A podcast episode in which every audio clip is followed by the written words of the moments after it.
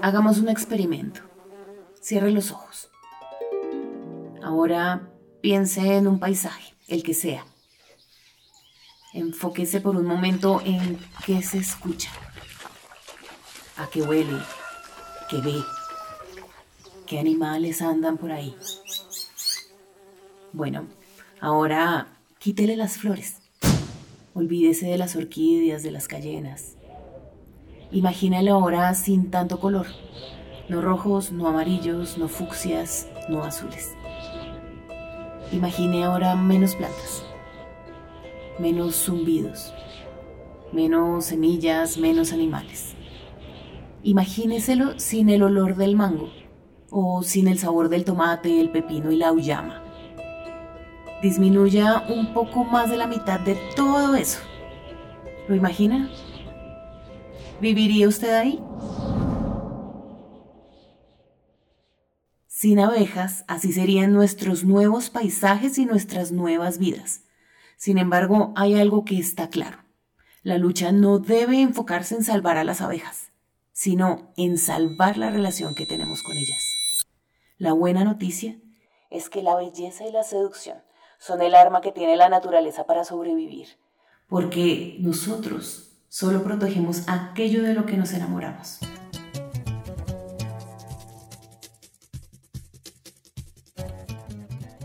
Hola, les habla Natalia Roa y esto es Orinoco sin fin. Hoy, más que una historia sobre abejas, les contaremos una crónica de amor. Bienvenidos.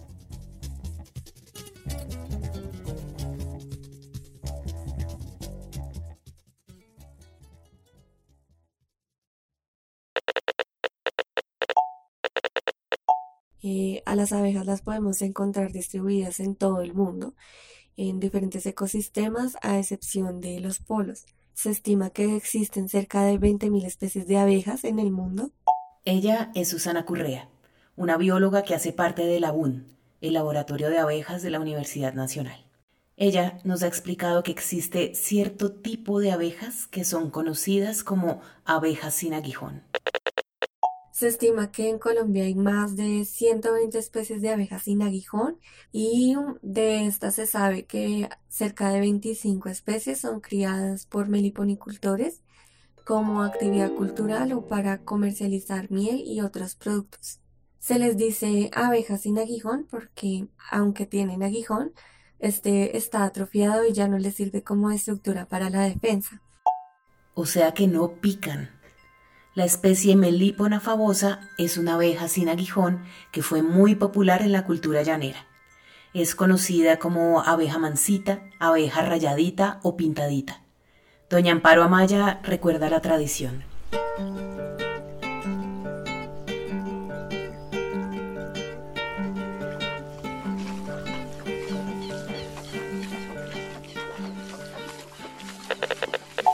Yo soy nacida, criada en el llano y formada en una finca. Entonces, mis papitos, ellos mm, siempre nos enseñaron que la miel de abeja, ¿no? Uno escuchaba que la miel, que las abejas, que castrar las abejas, o sea, era sacarle como el dulce. Yo veía a mis padres era que decían, las abejas son mansitas, las abejas no muerden, las abejas no pican, no hay que matarlas, hay que cuidarlas, que se va la reina, que se va la yo no si ustedes yo no sé qué cuántas. Entonces uno como que le enseñaron a cuidar el el panal que llamamos. Entonces era con cuidadito y eso era calladitos, que eso nadie hablara para castrar esas abejas, eso era, eso era con todas las reglas que se hacían. Y llegaban con una alta cantidad, la colaban, la hervían, eso sí me acuerdo, y la guardaban, la envasaban, la guardaban, la listaban para, para eso. Entonces en el año pues nunca faltaba la miel de abeja en las casas, que era, lo utilizaban para los niños cuando nacían, lo utilizaban para darle a uno como remedios para la tos, lo usaban con limón, lo usaban con la, con la manteca de gallina que llamamos. Ay, eso está en melota ahí también, la máquina. al otro lado. Realmente hoy en día sí ya no ve uno nada de eso. Hoy en día tumbaron los montes, araron para arroz, entonces todo eso se ha acabado, también eso ya no, no existe, ya no, ustedes hay partes donde no se encuentran un árbol. Y yo sí quisiera como volver uno a ver eso que es tan bonito. Yo no sé, inclusive aún todavía uno va a los montes y uno escucha que rumban, dice aquí hay una abeja.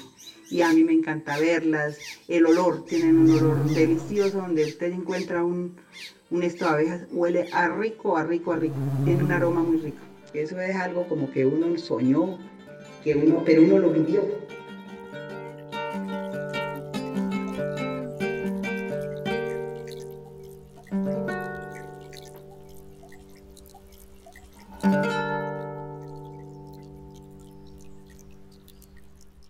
Lamentablemente, en el mundo entero las abejas están desapareciendo y muriendo en tasas alarmantes. Las sabanas inundables, como lo menciona doña Amparo, no son la excepción. La deforestación y las quemas, que son prácticas muy populares en la zona, sumado a la caza desmedida de colmenas de abejas y a la aspersión de químicos, hacen que cada vez hayan menos abejas mancitas. Y bueno, en la medida que ellas han ido desapareciendo, la práctica de los llaneros por cuidarlas también ha entrado en el olvido.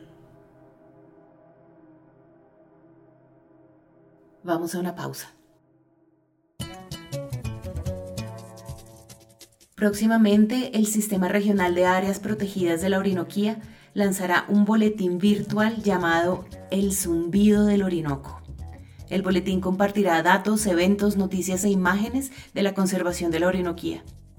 En su primera edición recordaremos el legado de Dexter Dombro de la Reserva Natural de la Sociedad Civil La Pedregosa en el Bichada. Dexter también amaba las abejas. Los invitamos a estar atentos a su lanzamiento en la fanpage arroba Sirap. Repito, Sirap Orinoquía.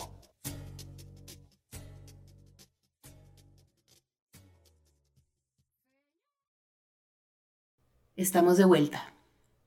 Habíamos quedado en que la cría de abejas mancitas se estaba olvidando. Sin embargo, en este episodio nos comprometimos a contarles una historia de amor y no una tragedia. Así que, ¿recuerdan que al principio mencioné que la lucha no debía ser por salvar las abejas, sino por reivindicar la relación que teníamos con ellas?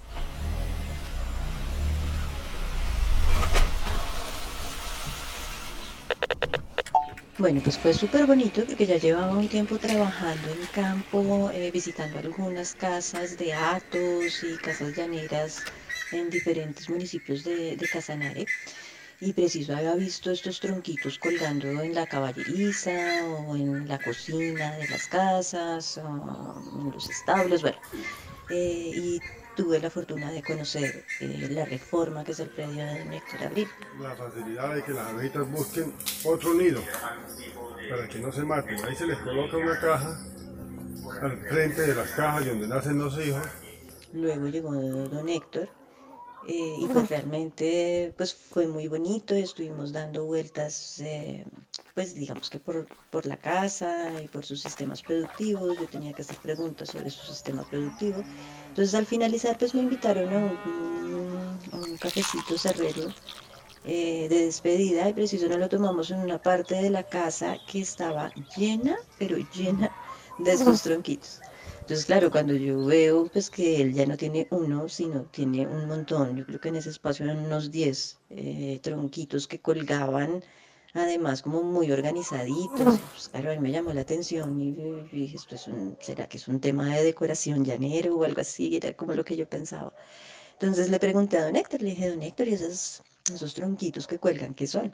Eh, y al momento en el que él empieza a hablarme de sus abejitas, eso es además muy bonito porque su rostro serio, siendo muy amable siempre, pero pues su rostro siempre estuvo muy serio. Cuando él empieza a hablarme de las abejitas, su rostro cambia completamente. El otro día por la mañanita, a las 5 de la mañana, las destapa uno y les pone un poquitico de greda, así como tiene aquí las aquí. Y se pone muy feliz y muestra una sonrisa preciosa y empieza a contar con una emoción y con un amor entonces digamos que ese momento fue mágico, pues porque fue escuchar a don Héctor supremamente emocionado y hablándome desde lo más profundo de su corazón eh, sobre sus abejitas, que prácticamente son su afición y las quiere muchísimo. Y, fue fantástico poder descubrir que eran esos tronquitos que yo pensaba que eran una simple decoración llanera en, en las casas. Ella es Lucía Córdoba. Gracias a ella conocimos a don Héctor Abril el patriarca de una familia de criadores de abejas mansitas.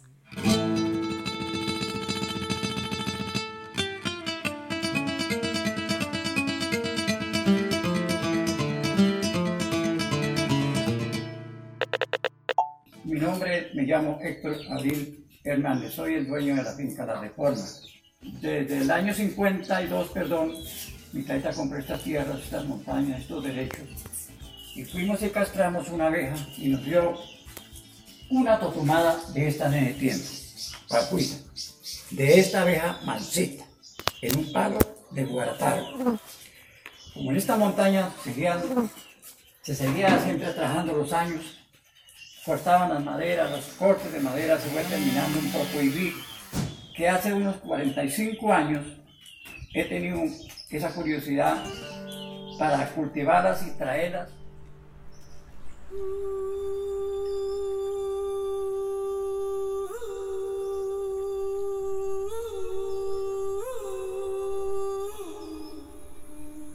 porque las montañas vírgenes están en parte acabando. Vírgenes en palos grandes donde ellas hacen su, su, colmena, su nido. Entonces yo empecé a traerlas para la casa y, y, traerlas ya dentro de ellas de noche, ¿sí? Traerlas al hombro, bueno, traerlas para la casa y ponerles una casita aparte donde las iba a colgar. A los criadores de abejas mansitas como los abril se les llama meliponicultores y las casitas de las que hablan don Héctor y Lucía se llaman meliponarios. La familia Abril ha construido más de siete meliponarios que resguardan aproximadamente 100 colmenas de abeja mansita.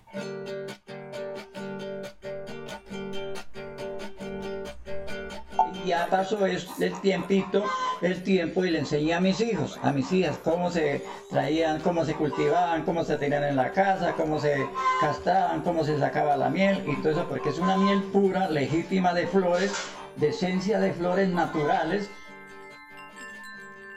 Cuando yo miro, yo me levanto y les paso revista y yo siento una alegría de mirarlas. ¿Cómo tienen ellas una centinela ahí? y las otras salen a, las otras salen a buscar el, el la miel, el polen. Yo siento mucha alegría cuando ellas están dentro de su colmena, ¿sí? Inspirados en los abril, más de 20 familias de San Luis de Palenque y Trinidad se asociaron a un proyecto para convertirse en meliponicultores. En el nido de las abejas encontramos una reina que la llaman abuelón, que come y pone los huevos para su reproducción. Como las obreras sin colocar, entran las nodrizas a trabajar cuidando de que en ninguna ocasión... El proyecto se llama La miel de la biodiversidad, un proyecto que también reúne al programa Riqueza Natural de USAID, a las alcaldías de San Luis y Trinidad, a ABC y al Laboratorio de Abejas de la Universidad Nacional. Buenos días, mi nombre es María Argenis Bonilla, soy bióloga y ecóloga. Hola, soy Rodolfo Ospina Torres, profesor de la Universidad Nacional de Colombia. Soy Guillermo Hernández, de la Universidad Nacional. Hola a todos, mi nombre es Susana Correa, soy hija de la UN y del trabajo de la profe Yomar. La miel de la biodiversidad es una apuesta por conservar las sabanas inundables de Casanare y la cultura llanera a través de la producción sostenible de miel de melípona fabosa, la abeja mansita. Eh, esto es importante porque la producción de miel de estas abejitas pues está totalmente vinculada con la conservación del ecosistema, porque es de ahí de donde sacan ellos el polen y el néctar de donde se alimentan.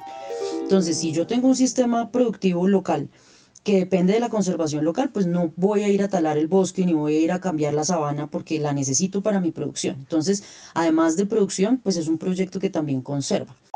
Ella es Beatriz Ramírez, una de las líderes del proyecto. Actualmente, en medio del COVID, el proyecto ha tenido que adaptarse. Así que ha creado un seriado audiovisual para WhatsApp en el que los Abril, las futuras familias meliponicultoras, los profesores de la Universidad Nacional y expertos en otros lugares del país y del mundo intercambian conocimientos sobre meliponicultura. Sí, le hablan paro desde las plumas. Es que tengo un nuevo jardín y estoy muy feliz porque por fin vi que llegó algo a mis flores, pero la verdad no sé si es una abeja. Mira. No, señora, eso no es una abeja, es una mosca.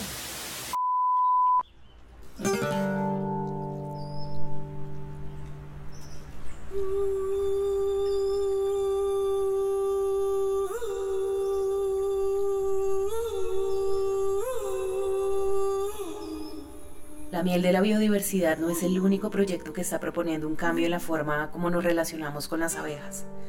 También está Miel Mía en el Meta, el Retorno y Abejas de Cristal en Casanare, la Asociación Granja Integral Tamarindo Granita en Arauca y la Miel de Mujeres Bichadenses de Acción Muvea.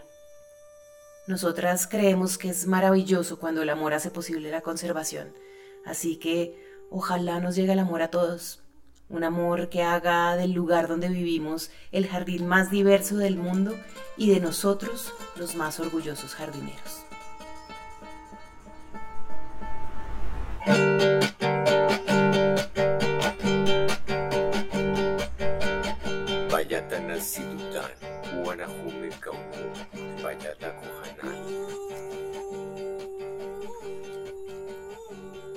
Orinoco Sin Fin es un proyecto de ABC.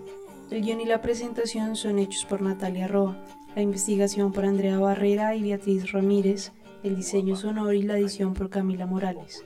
La idea original es de Camila y Natalia. Y para este episodio nuevamente contamos con la música del Yopo, un bandolista y cantautor de Casanare que nos permite viajar por sus diferentes universos. Así que los invitamos a que lo escuchen y a que bailen al son de la fusión del folclore. Si quieren encontrar este y otros episodios, nos pueden buscar en plataformas de podcast como Spotify y Apple. Nos encuentran como Orinoco Sin Fin. Como este podcast es un proyecto de ABC, una ONG de Casanare, Colombia, también nos pueden encontrar en sus cuentas de Twitter, Facebook e Instagram como arroba ABC Colombia. Recuerden, arroba ABC Colombia.